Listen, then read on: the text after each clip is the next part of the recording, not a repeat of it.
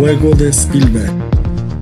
Hola amigos de Algo Más que Cine, bienvenidos a un nuevo episodio de El Juego de Spielberg. Esta nueva temporada que estamos hablando de las principales películas que están en la temporada de premios y que están eh, recibiendo alguna que otra nominación o están en, en, en el salseo. Y hoy vamos a hablar de la película llamada News of the World, la película, la nueva película de Paul Greengrass protagonizada por Tom Hanks.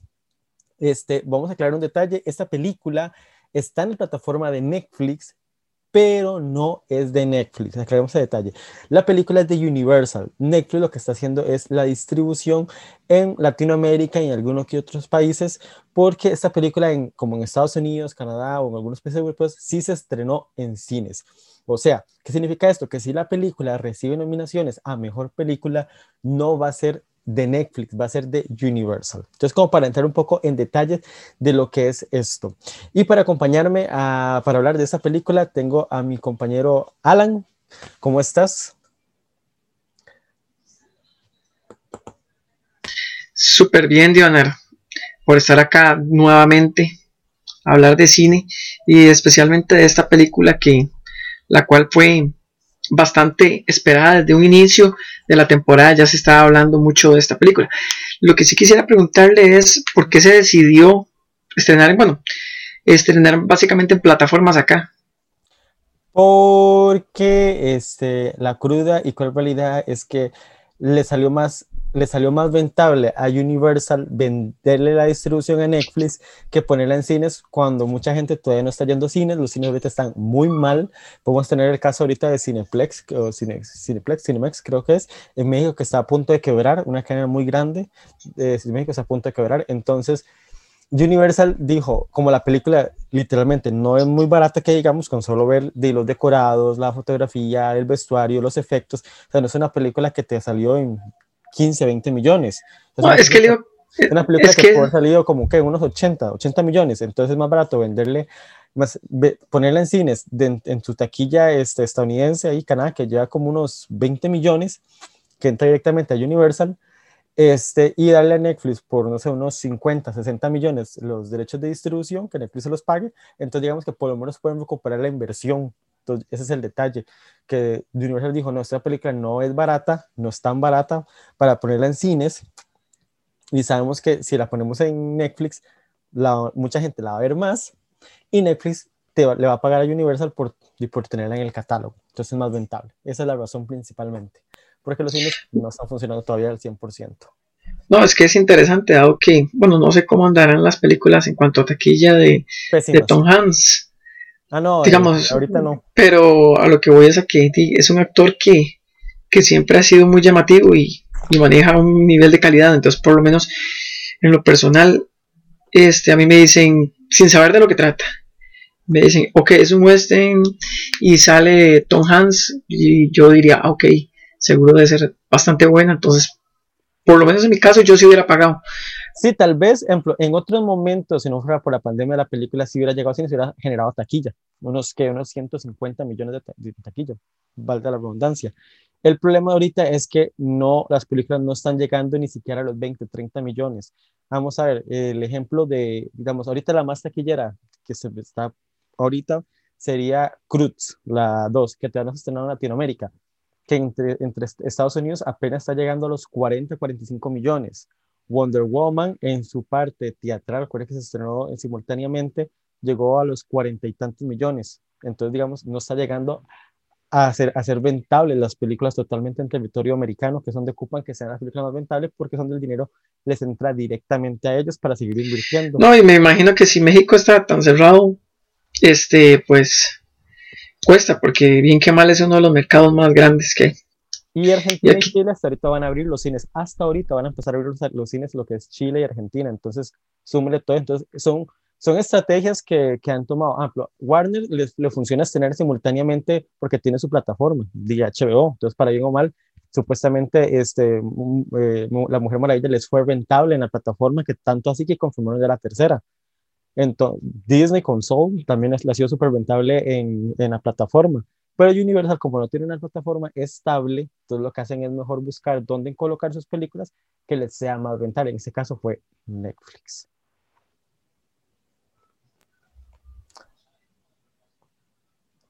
Pero bueno, hablemos de noticias del gran mundo. Alan, cuéntenos, ¿qué te pareció la película?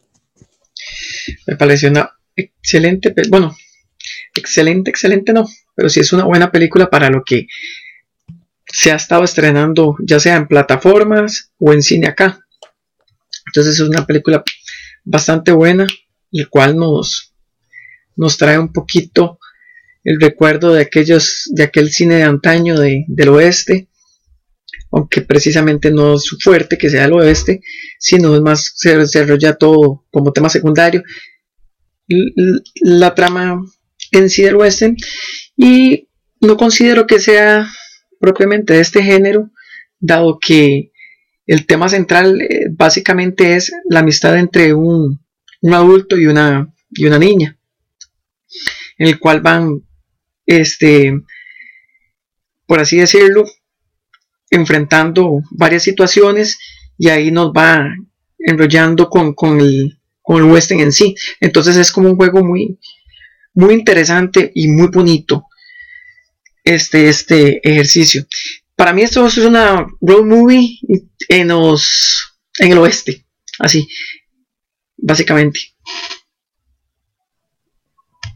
Te compro la idea de eso de la road movie, creo que realmente sí es una película road movie enfocada eh, de ambientada en el oeste. La película, bueno, eh, para entrar un poco más en detalle en de qué va la película, como comentaba Alan, este, es la historia de un hombre interpretado en este caso por Tom Hanks, que es un capitán, es un ex militar de la guerra civil que venía sucediendo en Estados Unidos. Temporalmente la película ocurre cinco años después de la guerra civil eh, y se enfoca directamente en el estado de Texas, donde este hombre ambula de pueblo en pueblo, este, dando las noticias principales, informando sobre lo que está ocurriendo, sobre los nuevos cambios que están sucediendo en la sociedad, para bien o para mal. Entre ese lapso de camino eh, está, se topa una caravana este, eso es al puro inicio de la película, lo que estoy comentando. O sea, aquí apenas están pasando 5 o 10 minutos, estoy contando esto. Se topa a una caravana destruida este, y a un hombre ahorcado. En este caso es un negro, una persona eh, negra ahorcada. Y en esa caravana está una niña escondida. Y esta niña este, no habla el idioma inglés. Es una niña alemana que fue como supuestamente secuestrada como por los indios, algo así y que habla el nada más prácticamente el idioma de esta tribu. Entonces tienen un problema de comunicación porque de habla inglés, ella no habla, entonces tienen que ver cómo lo solucionan. Y es lo que va a ir explorando bastante la película, ese tema de la comunicación. Algo muy importante en la vida de la comunicación entre personas, que nos podemos entender. Eso lo enfoca bastante la película durante todo el lapso. Eh, ¿Qué más podemos contar un poco de entrada de esa historia? Bueno, entonces el entre tanto y tanto, este, decide eh, adoptarla y llevarla, ser él el que la lleve hacia donde tienen que ir, porque tienen que ir a dejarla a una familia, a su familia, a un lugar este, que también son alemanes, porque es lo más cercano que tienen. Pero en ese trayecto de viaje van a ir conociendo diferentes personajes secundarios que van a ir endulzando la trama y van a haber diferentes sucesos que van a ir este, elevando un poco el material, eh, buscando diferentes temas que, que, va explorando la película y creo que eso le va sustancia y hace que la película se sienta este, más entretenida porque no solo es ver el viaje de ellos, sino es ir conociendo a esos personajes, los conflictos y lo que va a estar sucediendo en la sociedad. Este, sí, claro. Y otra cosa, que esos temas secundarios van enriqueciendo, no hay nada que esté sobrado o demás este, y, vemos cómo los personajes entre ellos, cada vez que pasa un incidente, el vínculo entre ellos dos van creciendo y van conociéndose un poquito más y van este, entretejiendo esa, esa amistad de ellos. Es muy interesante cómo esta película no le sobra absolutamente nada. Es que está sumamente bien hilada. Aparte de eso, este, adopta muy bien lo del género western, esos grandes escenarios, es, lo que es el uso de la luz, el uso del espacio y cómo ese mismo espacio nos va contando y nos va narrando cosas de los personajes y así como van ellos evolucionando durante la trama. Aparte que, eh, como mencionaba usted al principio, la importancia de los medios de comunicación, este, bueno, siempre los, los conflictos que se dan en, todas las comunidades conforme, yo, conforme va avanzando la trama. Y esto lo va bailando muy bien porque a pesar de que es una, no es una película western, sino es una película prácticamente como de amistad, este, los temas secundarios van creciendo sumamente bien. Entonces, los bailando bien y, es como a la vez un distractor, pero no distrae tanto del tema principal y también este, va refrescando lo que es la trama. Entonces, eh, bailando muy bien eso, porque entonces los temas secundarios no son difíciles de entender, lo que es más, más que máximamente lo que es el contexto que se desarrolla, y también a la vez este, nos va contando la historia entre ellos, entonces como que es un, crecimiento mutuo. Sí, este, sí, ocurre prácticamente son como dos, dos eventos importantes que, que, hace, que alteran un poco la historia, que la historia los mete y los concluye, o sea, no los deja abiertos, no, te deja nada superficial, no, simplemente te, te, los pone, ocurre lo que tiene que ocurrir, los concluye y la trama sigue. Entonces, me, me gustó bastante eso en cuanto al guion, que la, que esté muy bien estructurado esos temas, que estén muy bien llevados y que no los deje ahí como al azar, como que simplemente salió el personaje y listo y quedó, como otras películas, sino que les da su profundidad en su momento a lo que ocupa directamente, sin darle más vuelta y listo, los concluye y la trama avanza. Entonces yo creo que eso es muy importante en cuanto al guion que, para recalcar un poco, esto está basada en una novela eh, escrita en el 2016 por Paulette Jolie y fue adaptada por el mismo Paul Gringas y por el mismo que adaptó la película de Lion, Luke Davis, si no me equivoco se llama así. Entonces yo creo que ambos lograron darle este, el peso tanto dramático que podemos tener como Lion y esos momentos de tensión que ocurren dentro de la película, momentos de acción muy de Paul Gringas. Yo creo que ellos lograron tener ese balance que es lo que realmente ayuda a la película a sostenerse y realmente uno pasarse el rato, entretenerse sin aburrirse, porque a mí personalmente la película no me aburrió para nada. No, y en realidad la elección del reparto, aunque es muy poco, porque en realidad son dos personajes nada más y, otros ahí ocasionales, este, está muy bien, muy bien compaginado. Básicamente que Tom Hanks es uno de los actores que, que interpreta siempre muy bien a la gente común. A la gente común me refiero a la gente común y corriente como todos nosotros y, él lo interpreta con una naturalidad, con una viveza.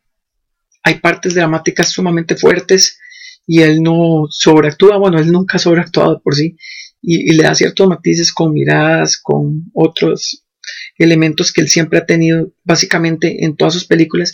Y hay algo que sí él tiene, es que es un actor tan polifacético que muchas veces sucede en una película que las actuaciones, todos tienen, tienen picos de actuación, unos más que otros. Y él no. Él, a pesar de ser un gran actor, cuando es la parte de la niña, eh, él mismo como que hace de catapulta para que ella también brille. Y es algo que muy pocos actores lo tienen, que con su presencia opaca, él no, por ser una persona físicamente y físicamente normal. Cuando me refiero a físicamente normal, es que pueden interpretar básicamente cualquier tipo de persona. Algo que no lo puede hacer, voy a poner un ejemplo, una Nicole Kidman, que tienen tanta presencia por ser una persona tan bonita, tan, que, más bien tienen que ponerle toneladas de maquillaje y todo para hacerle parecer una persona común y corriente. Él no necesita eso porque él, él es una estrella de cine, pero no es tan... pero fácil de camuflar, por, así decirlo. Pues sí, este, sí, es algo curioso en cuanto a la carrera de Tom Hanks, que pese de ser una, una leyenda literalmente ya del cine, ya son que 30, 40 años de carrera que tiene este actor y que está grabando diferentes proyectos. Por ahí tenemos el de Buzz Luhrmann que saldrá en algún momento, la película de, este, de Elvis Presley. En esta película este, me parece, bueno, curioso como de, detallazo que, bueno, pese a que esa carrera que estamos hablando de Tom Hanks es el primer western en teoría que hace él, así como totalmente que tenga la esencia del western, como en este caso, es la primera que hace y me gusta cómo lo lleva, cómo lo, toma el personaje, porque lo hace tan suyo, lo hace, o sea, la película literalmente es él, la película, valga la redundancia, y me gusta cómo él toma la pantalla, cómo lo plasma, cómo este, comprendemos todos estos momentos emocionales que tiene el personaje, porque aparte de que de, su oficio, que él venía de una imprenta, va a la guerra, entonces viene con esas cargas emocionales, eh, se encarga de las noticias en diferentes pueblos y cómo va interrelacionándose con diferentes personajes y cómo entabla esas amistades, pero al mismo tiempo va cargando con todos esos problemas emocionales que va sosteniendo a lo largo de la película, que en, su momento la película te los va mostrando y te va contando qué es lo que está pasando, porque eh, al principio tiene esos rechazos con la niña,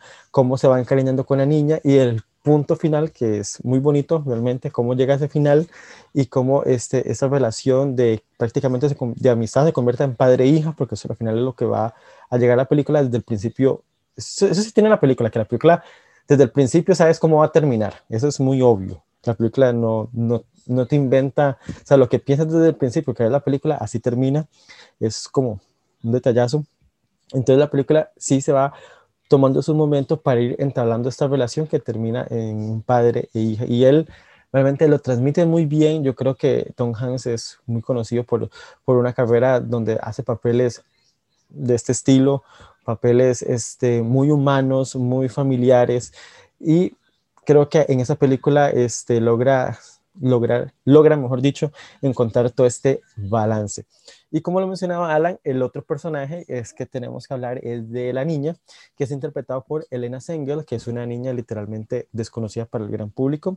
Si no me equivoco, esa es la segunda película que realiza. La primera fue una película alemana llamada este, Sister Sister Crusher. Este, yo personalmente no la he visto, pero sí sé cuál es la película me lo han recomendado bastante, sé un poco de qué trata, pero sí sé que vos, Alan, si, si ya viste estas películas, tal vez nos puedes comentar un poco para tener un poco más de base sobre quién es esta actriz y, y el futuro que le estamos augurando que sí va a tener bastante. Este, la trama básicamente va sobre una niña problemática que llega a una casa de, está en una casa de adopción y nadie la quiere adoptar por los problemas de, conducta que tiene. Ahí la adopta una familia y la va incorporando a su método.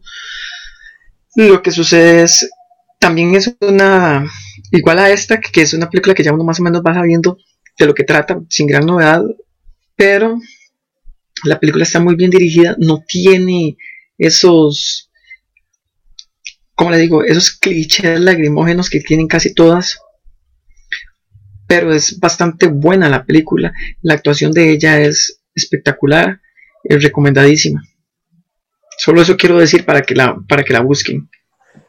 Sí, este, sí, ejemplo, yo como digo, personalmente no la he visto, sí la he escuchado, eh, dicen que ella está increíble, que eso fue un el descubrimiento creo que el año anterior, si no me equivoco, la película es del 2019, perdón, ya ante anterior ya, porque es 2019 y estamos ya en 2021, ya estoy, yo vengo del 2020 arrastrándolo, entonces fue por ahí. Este, entonces sí, la película es del 2019.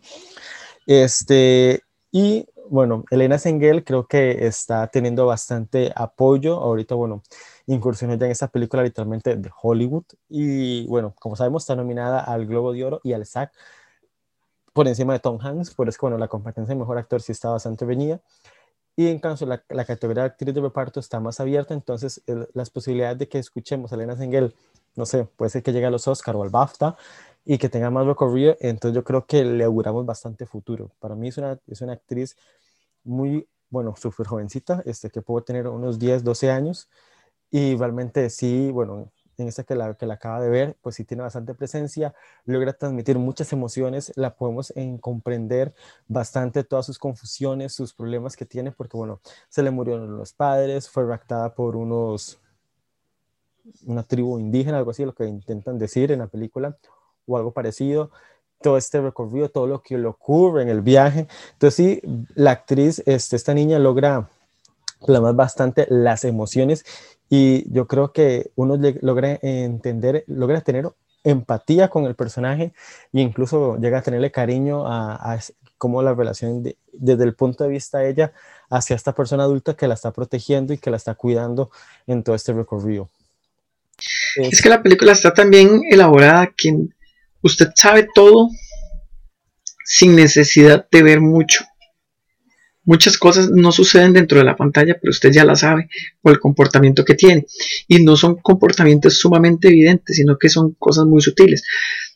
En el de Tom Hanks, que se basa en miradas, en, ángulos de cámara, él se ve que, que es sumamente este, sufrido, igual que ella, pero, pero no, no, lo presenta con lágrimas, no lo presenta nada, sino son, son puros matices que poco a poco van este, dándonos la señal.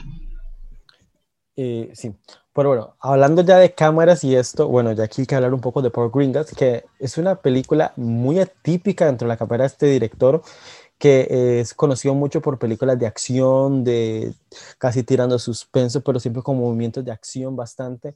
Bueno, si no lo saben, Paul Greengrass es el director, bueno, de casi prácticamente tres o cuatro películas de la saga de Bourne, de Jason Bourne, sí, la de Matt Damon.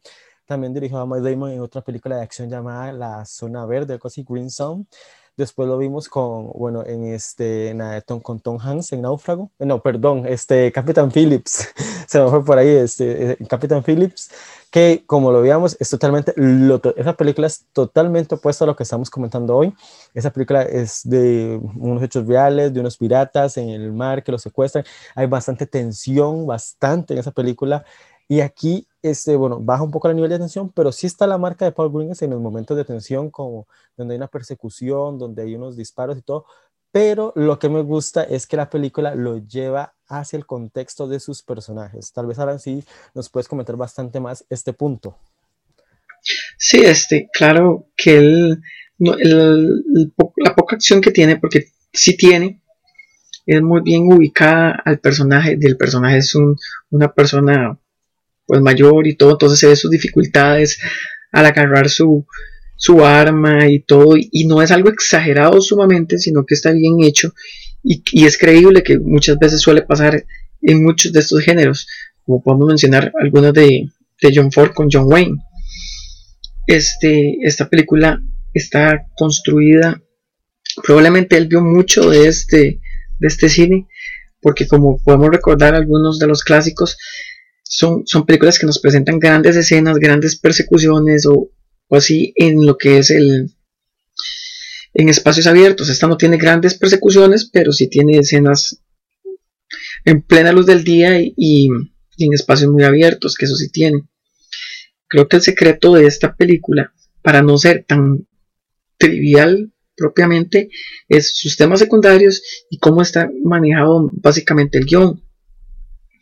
Este, la dirección es sumamente sutil, es una dirección muy actoral, porque a pesar de que son muy pocos los personajes que propiamente interactúan, están muy, muy, muy bien dirigidos y todos están muy puntuales en lo que tienen que hacer sin ser forzado. Entonces, este sí, este director es bastante interesante porque es algo totalmente no. Bueno, aparte que películas del oeste si no me equivoco, la última fue la de los Cohen. Este. Temple de Acero fue, ¿verdad? También. ¿Cuál fue? Si no, me equivoco. Eh, la última, así tipo Western que vi fue la que sale este. Jay Gyllenhaal y este Joaquín Phoenix, creo que se llama The Sister Brothers, algo así, si no me equivoco, ya te, ya te digo. Después, este, el asesinato de Jesse James por el color de Roy Ford no es verdad, ¿no? No, es que yo no antes. Pero, pero, por eso, pero digamos, si estamos hablando, vean que si ha habido poca constancia, que yo me devolví un montón y Diona no está seguro si es esa. Entonces, si fueran, si hubiera más películas de este tipo seguidas, probablemente lo recordaríamos. Tan, tan inusuales que ninguno de los dos estamos plenamente seguros cuál fue la última. Entonces es un hecho raro de ver este tipo de cine actualmente. Sí, que es algo que es... Hay, muy poco cine de tipo, tipo Wednesday, creo que son como muy contadas este, las que se han, eh, se han hecho este, en los últimos años. En la Jesse James, la, el asesinato de Jesse James es en el 2007, que ese mismo año salió el, el, el, tren, el, el tren de las 3 y 10 a Yuma, que es la de Christian Bell. Ese fue como el 2007 por ahí. Después tenemos como en el 2010-11 la de Temple Acero, que es el remake de los hermanos Cohen. O bueno, y hablando de los Cohen, la que está en Netflix, que son varios cuentos que ocurren en el oeste. Y bueno, y la de, bueno, podemos decir como tipo Django, que es medio del oeste, que es de Tarantino. Por ahí en ese sentido. Sí, pero, estamos hablando que, que, que, que tal vez de los, de los 70 para acá, que uno recuerde, pueden ser acaso haber 20, a lo mucho una por año. Sale y probablemente sean malas. Sí, realmente, bueno, esa es la que le estamos diciendo, la última que si no me equivoco que yo vi, que es con temática del oeste, y esa es Ida, Sister Brothers, que es del 2018, que es con Jay Gyllenhaal y, y Joaquín Phoenix por ahí, y bueno, y Rich Hammett, pues, que ahora lo estamos escuchando mucho por Son of Metal, que sí es del 2018, sí, no estaba perdido, que, que, fue la última película en ese estilo, junto con la, de los, la que acaba de recordarme, la de los hermanos Cohen, que son como tipo varios cuentos. Pero sí. Eh, pero, pero es y es algo que, que bien que mal es algo arriesgado para este tiempo. Para este tiempo me refiero, no, bueno, cuando me imagino que se empezó a concebir, no se, no se veía venir la pandemia. Yo no sé si esta fue la que estaban grabando en Australia. Mm, no, esta la pero,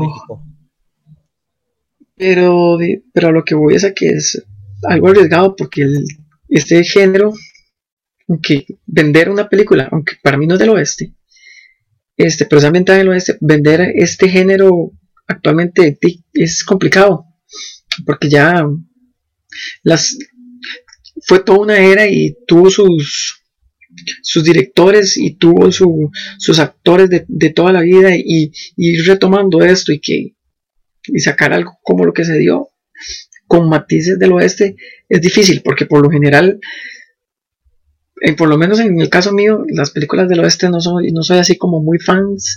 Sí, unas cuantas de, de, John Ford que sí me gustan, que es Siete Mujeres, eh, Liberty Wallace un poco, y otras ahí que ahorita no recuerdo, pero no son todas, y, y, tienen una filmografía de 120 películas, y si no me equivoco, como 80 son del oeste.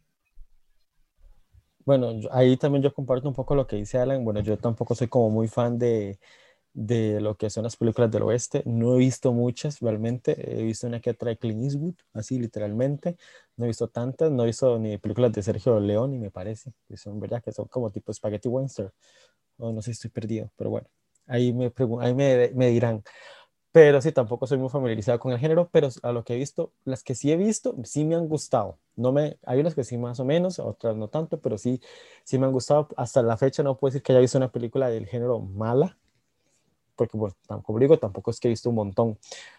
Pero este, en el caso de esta sí me gustó, me entretuvo, me llamó bastante la atención el uso de la fotografía con esos planos este, abiertos que te daban esa noción de, del peligro tanto este, de la naturaleza como el peligro este, humano, que es principalmente el que más les afecta a ellos, aunque por ahí hay una tormenta en el desierto que sí los, los, los, acecha. Este, y me gustó bastante cómo utilizaron estos planos abiertos para contarnos todo ese alrededor, ese contexto social que estaba ocurriendo en el momento y por qué las noticias son tan importantes, por qué tenían que ir a dejarlas y cómo eh, ocurre todo este, este trayecto para esta relación. Eh, por ahí también este, comentar un poco la música. La música también está muy bien utilizada en la película. Siento que ayuda a agregarle ese valor a, esa fotografía que ya estábamos viendo, cómo esa melodía te van acompañando, cómo se elevan los momentos importantes, pero no es un, una música repetitiva, cansina, sino es una, es una música que acompaña la escena. Y yo creo que eso es importantísimo. Y bueno, y que es una partitura musical hermosa. O sea, si la escuchan fuera de la película, igual les va a encantar. Sí, y está donde tiene que estar. Es algo que, que ahora se da mucho que es este, más que todo en películas de terror, si aquí va a pasar algo, porque ya suena ahí un violín o, o un tambor, pum, pum, pum, como como presagiando y va cada vez más rápido. Esta no, esta, esta es una melodía muy agradable que va llevando la película. Eh, por lo menos en el caso mío yo sí le pongo mucha atención porque yo colecciono soundtrack a la música, pero es una, una música que es agradable y que no es una música que más bien choca, como se daba mucho en las películas clásicas, básicamente, de, del oeste. Bueno, que eran muy buenas bandas sonoras, no a dónde negarlo, pero sí era como que yo, si no me equivoco, yo creo que recuerdan uno más la música de las películas del oeste que la misma película. Sí, o sea, si, eh, pon- ponemos el ejemplo de esta, la del bueno, el malo y el feo, ¿sí era? Sí, no con el nombre. Sí, Que, que la música es súper reconocible. Sí, sí, ah, esa es la música de la película. Sí, de es hecho, usted dice, ah, yo, la, yo eso de, eh, sí, sí, usted puede decir, tal, puede que no recuerde quién la hizo, pero usted dice, esa es la canción de tal película, porque inmediatamente se le viene, y es como el icono de ese, del, del, del género propiamente. Ajá. Bueno, en este caso, la película de Noticias del Gran Mundo, bueno, o Noticias del Mundo, no sé cómo le, le- le dirán, este es de James, de James Newton Howard, y yo creo que al final, bueno, Howard siempre ha logrado hacer buenas bandas sonoras, este, muy, muy memorables, y creo que en este también eh, funciona bastante. Es una de mis bandas favoritas de, lo, de, de la temporada, de las que he escuchado, junto con la de Tenet y Midnight Sky. Me parece que estas tres bandas sonoras, personalmente, sí o sí deberían estar nominadas al, a cuanto A mí Tenet, la banda sonora de Tenet, mm, no sé. Bueno, pero más adelante hablaremos de lo que son los, los soundtracks dominados. pero sí. Este, Pero entonces no quiero, no quiero excederme en eso. Desde ya. En su momento este, hablaremos. pero sí. Bueno, volviendo un poco a News of the World de Paul Greengrass, me parece que la película cumple con lo que vende, cumple con lo que es, y yo creo que eso es lo más importante. Este, no llegó a los cines, pero es una película que la puedes encontrar en el catálogo de Netflix y la pones un domingo por la tarde y cae perfecta. O sea, un- para un domingo en la tarde la película es perfecta. Sí, porque es una película que es bonita, aparte de buena. Este. Puedes estar haciendo, además, hasta puedes estar haciendo otras cosas que no pierde el hilo. Es fácil de entender pues, temas secundarios que, que, si bien son importantes, tampoco es que si no pones mucha atención no la vas a entender, sino que toca temas bonitos, una fotografía hermosa y todo es una película muy familiar y son de esas películas que, que probablemente como, el, como antes que, la pasaba, estaban pasando una película por, por televisión y uno la dejaba aunque fuera por la parte que fuera, es una de esas películas porque es bastante disfrutable. Así que recomendadísima que la vean. Y si tienen proyector pues pónganle un proyector porque la fotografía es preciosa. Sí, personalmente tal vez me hubiera gustado verla en cines realmente tal vez me de hecho gustado. yo yo lo hubiera visto en cines dado que ya hace ratillo no hay nada bueno en cines y, y la verdad es que yo no sabía lo que trataba. Yo nada más dije, ok, es del, parece del oeste, Tom Hanks, debe ser buena, probablemente la hubiera ido a ver. Pues sí, eso es lo que hay. Bueno, y bueno, como para ir eh, finalizando un poco lo que es así, ya cerrando un poco lo que es la, la película, eh, ya como un poco review desde mi perspectiva, creo que la película es, bueno, es un western, mm, es, tiene tintes épicos, es íntima, es una película este, que explora varios temas que se pueden, eh, que se pueden llevar a, a la actualidad que tal vez es por la razón que la película ha estado funcionando en la temporada de premios, porque muchos de los temas, pese a que sea, son temas que se ubican en un contexto de los 1800, habla, pega, pega mucho a lo que es la sociedad actual, principalmente norteamericana, sobre lo que es el racismo. Ahí tenemos muchos casos de ejemplos de, eh, de discriminación dentro de la película a los negros, a los mexicanos, a los indios principalmente, en esa época, bueno, algo que tenía mucho el género. Entonces, enfoca mucho esos temas, pero los los pone en un contexto y en, una situación donde los, personajes este, tienen sus propias este, connotaciones y reacciones. También, eh, bueno, el- la película te da un, un espacio bastante sobre la importancia de las noticias en aquella época, cómo se daban y cómo eh, en esta época actual, este, pongo, pongo el ejemplo, cómo las noticias tuvieron bastante impacto el año pasado por la- el tema de la pandemia, cómo incluso este, se dice que los, las, las empresas este, de tele, telediarios y noticieros tuvieron bastante eh, repunte, cosa que habían, esta- habían estado perdiendo esta audiencia con el pasar de los años, pero en 2020 les dieron un levantón. Algo bueno tenía que tener la pandemia. Alguien, sea, no, yo considero que ante el público el éxito, porque cuando uno ve eso, ya eso es más tipo crítica. Ya para llegar a esa conclusión tenía que ponerse a analizar, pero a lo que yo me refiero es al el éxito que ha tenido el público en general, la gente que lo hizo por Netflix, la poca gente que la ha podido ver en, cines, básicamente es que sí, el estar encerrados, una película de Tom Hanks, algo que, que te lo venden como muestra un, poquitito de acción, con una trama bonita, y mucha gente hasta la repite, pero es por lo mismo, porque es una película agradable, bonita, que lo hace olvidar de lo, lo que está pasando actualmente la sociedad y, y, bien que mal el cine es para, para distraer y esta película cumple con todo eso. Buena, entretenida, este, fácil de entender, con acción, con drama y, y, y eso es lo que es el cine, un espectáculo, en realidad. Sí, la película Por eso que- considero que el éxito, el éxito en sí en, en el público. Sí, bueno, desde esa perspectiva, eh, pues también, este, pues sí, como lo ven. Aparte, ¿verdad? No hay, no, hay, no hay así como mucho. Bueno, la película no es por desmeritarla tampoco, pero tampoco hay así como que mucho, porque ahora lo que se estrenan, por lo menos en ciertas plataformas, es puro. puro relleno. Sí, sí, realmente, o sea, no, hay, no ha habido tanto contenido, este, o sea, como esa temporada de premios, este, no tiene tanto material como otros años, por lo menos por el tema de la pandemia, las películas que quedaron, no todas son buenísimas, son buenas, están como medio camino, digamos que podemos ver que Y es que no hay carnita.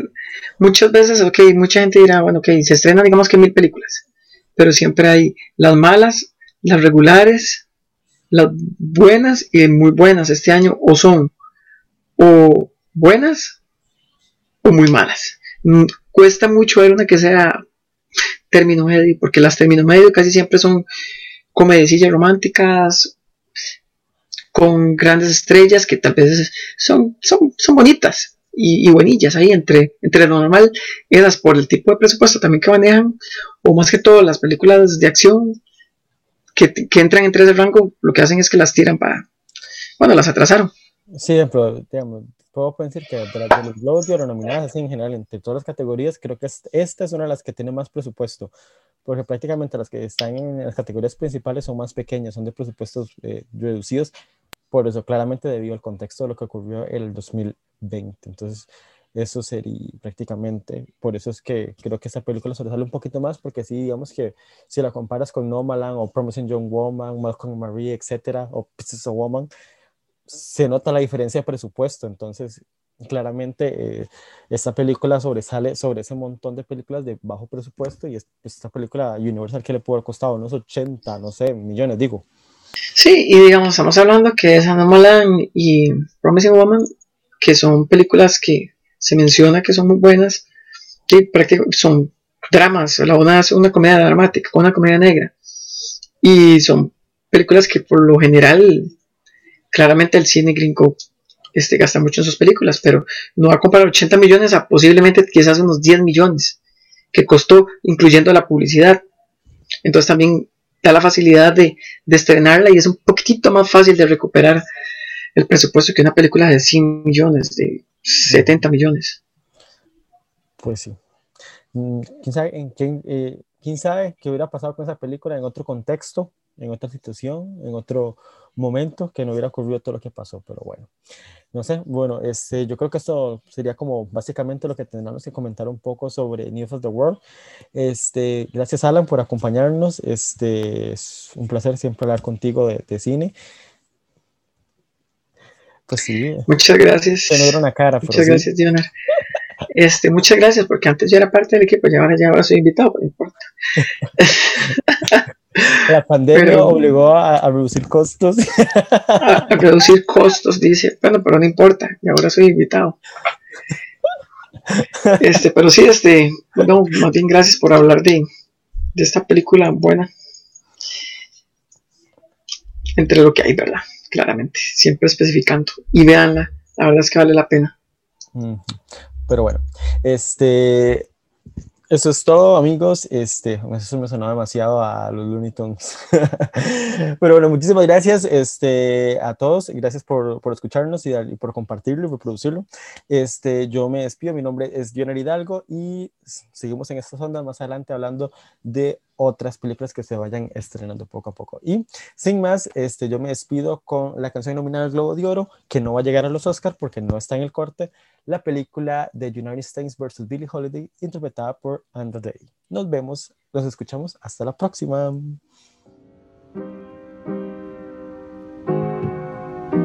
Say, say, say. Mm, say, say, say.